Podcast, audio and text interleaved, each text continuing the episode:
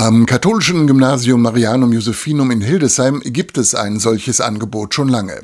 In der elften Jahrgangsstufe absolvieren alle Jugendlichen drei Wochen lang ein Praktikum, zum Beispiel im Altenheim, im Krankenhaus oder auch in der Flüchtlingshilfe, sagt Julia Schramm.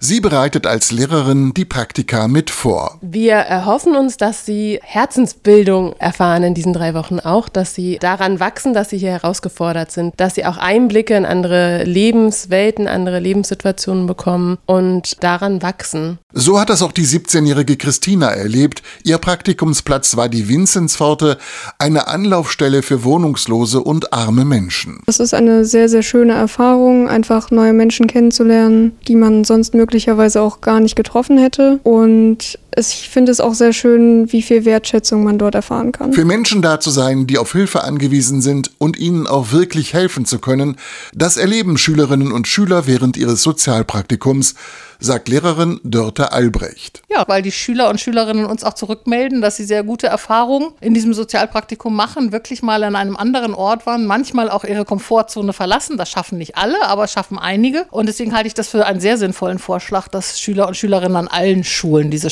Auch haben. Ein Sozialpraktikum für Schülerinnen und Schüler. Das katholische Gymnasium in Hildesheim hat damit sehr gute Erfahrungen gemacht.